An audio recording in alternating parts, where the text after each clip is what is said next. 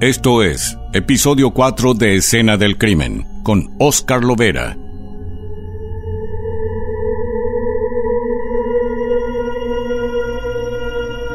El episodio de hoy, Sangre en Latina.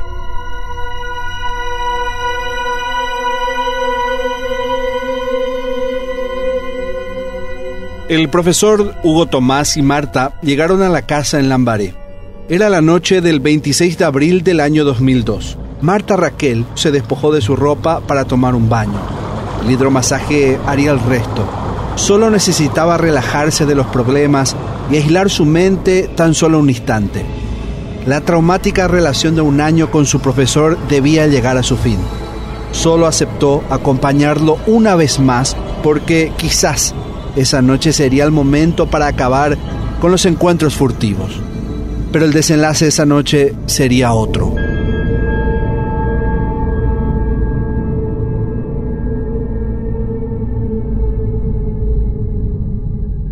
Marta comenzó una relación con un chico de su edad y necesitaba cerrar ese capítulo con su profesor de la facultad.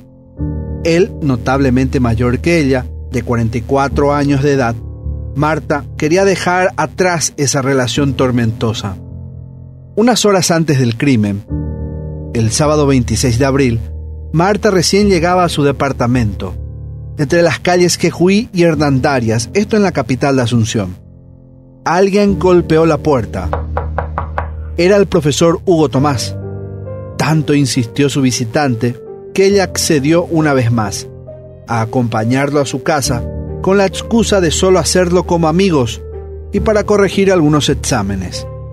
La casa del profesor estaba en Lambaré, en la ciudad de Lambaré. Él ya lo tenía planeado. Ella pensó que era una noche más, de aquellas que podía terminar en la cama, en una pasión desenfrenada. Fue cerca de las 22 horas que Marta tomó un baño. En el hidromasaje, el agua estaba tibia. Eso la relajó, pero la dejó vulnerable lo que daría oportunidad a su asesino, que no tardaría en llegar.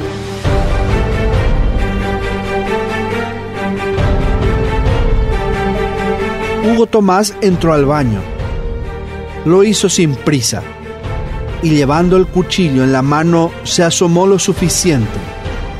Miró la espalda desnuda de Marta y ahí la apuñaló una vez y otra más. Él la apuñaló ocho veces. Cinco de las heridas, la estudiante las recibió en la curva torácica de la espalda media y a la altura del hombro. Otras tres puñaladas, Ramírez la aplicó en el pecho. El cuerpo se desangró en la bañera. Marta murió en pocos minutos. Hugo estaba fuera de control.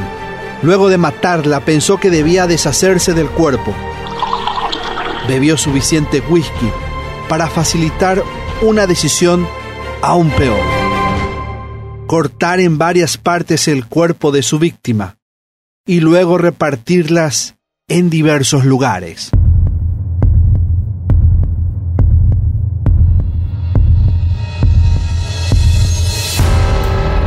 Con el filo liso de un cuchillo de carnicero, cercenó el cuerpo de Marta. Primero cabeza, luego brazos, torso y piernas. Luego buscó bolsas negras y distribuyó las partes. Después las subió a un vehículo. Antes de salir de su casa, Hugo Tomás limpió toda la escena, intentando borrar cada huella que pudiera comprometerlo. Hugo necesitaba una coartada. Por eso llamó a su novia oficial, Norma Osorio.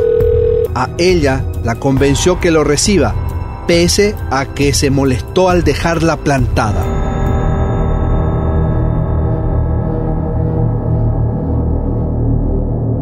Un domingo 27 de abril, hasta aquí su plan iba a la perfección. Usó el auto de su sobrino para no dejar cabos sueltos. La primera parada fue a 500 metros de su casa. La bolsa la arrojó por la ventana. Eran las 3.45 de la madrugada cuando los vecinos quedaron conmocionados al encontrar el torso desnudo, sin cabeza y sin extremidades. Además, con varias puñaladas y los genitales destrozados. El trayecto confirmó la segunda bolsa que contenía las piernas. Fue arrojada en la calle 24 de Mayo y Félix Bogado. Lo hizo sin detener la marcha. Cerca del mediodía se alertó otro hallazgo. Esta vez un perro encontró esa bolsa. Faltaba aún una parada. Y ella fue para arrojar la cabeza. Esta ocurrió en la intersección de Colón y Parapití, en el centro de Asunción. De lo último que se deshizo fue de la cartera de Marta, sobre la calle Mandubirá. Un hombre que pasaba por el lugar la encontró y entregó a la policía en la comisaría tercera metropolitana. Los agentes encontraron una tarjeta personal dentro. Llamaron al número y contestó la amiga de Hirokawa. La respuesta de Claudia fue directa. Pregúntenle al profesor. La joven sabía por los momentos tortuosos que pasaba Marta y su sospecha no fue en vano. En la noche del domingo, la policía detuvo a Hugo. Como todo criminal, volvió a la escena del crimen, pero no se imaginó que ahí lo esperaban. Dentro del automóvil encontraron algunas evidencias que lo delataron, un reloj y un anillo que pertenecían a Marta plenamente reconocidos por el novio de la víctima. La policía también encontró cabellos y rastros de sangre en el tapizado. Hugo negó lo que pasó, se aferraba a su coartada. Pero la escena del crimen lo dejó aún más al descubierto. La policía encontró vestidos con manchas de sangre, rastros de violencia en el baño, en especial en la tina. Identificaron pelos en un cepillo de limpieza las pruebas de ADN confirmaron que los restos biológicos eran de Marta. El arma homicida fue descubierta, una navaja y un cuchillo de carnicero. Todo apuntaba a Hugo.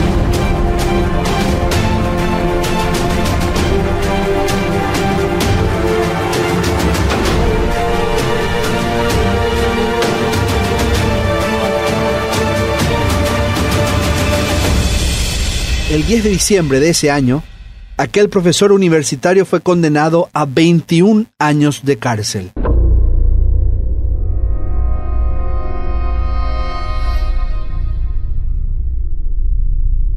Catorce años después, fue beneficiado con la libertad condicional a los 58 años de edad. Él se casó por segunda vez y tuvo un hijo. Hoy en día trabaja para una consultora local. Pero, ¿cómo comenzó todo? Marta Raquel, de raíces orientales, cumplió los 18 años y fue el momento de viajar a la capital para continuar estudiando y trabajar. En su ciudad, esta en San Ignacio, en el departamento de Misiones, ya no encontraba la oportunidad de crecer académicamente.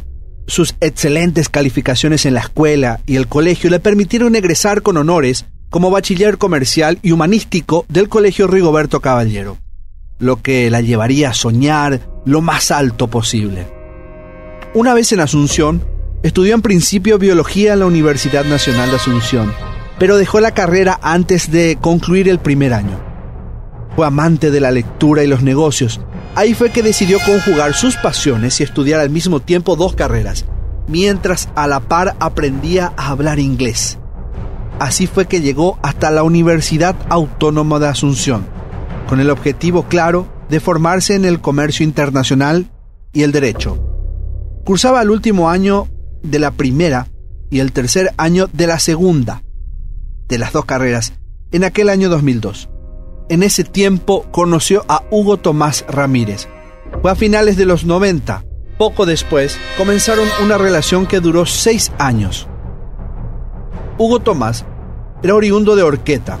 Estaba separado de su primera esposa y con su vida puesta en los estudios y la docencia. De profesión economista, catedrático y además se desempeñaba como vicerrector de la Universidad Autónoma de Asunción. Toda una eminencia.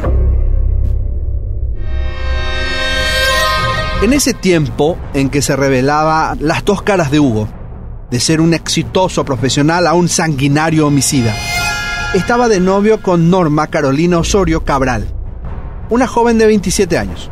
Con ella se mostraba en público, lo que no impedía los encuentros furtivos con Marta. El hombre, 20 años mayor, ayudó económicamente a sostener la carrera de Marta, lo que pensó le daría el derecho a dominarla. Nunca le brindó el lugar que ella buscaba. La relación con Hugo la consumiría como una enfermedad terminal. Marta decidió cortar esa relación debido a los constantes maltratos que recibía del profesor. A él, los celos, lo descontrolaba. Poco después, la estudiante se volvió a enamorar. Conoció a un joven de su edad. Él se llamaba Ronald. Y hablaron de casarse. Hicieron sus sueños. Dibujaron su futuro. El profesor la amenazaba por eso. Le decía que si no era de él, no sería de nadie. No asumía la ruptura. Marta, para no quedar como una cualquiera, decidió callar y esperar a que su profesor dejara de hostigarla. Pero lejos de eso, Hugo comenzó a revelar su cara más repugnante, la de un asesino despiadado.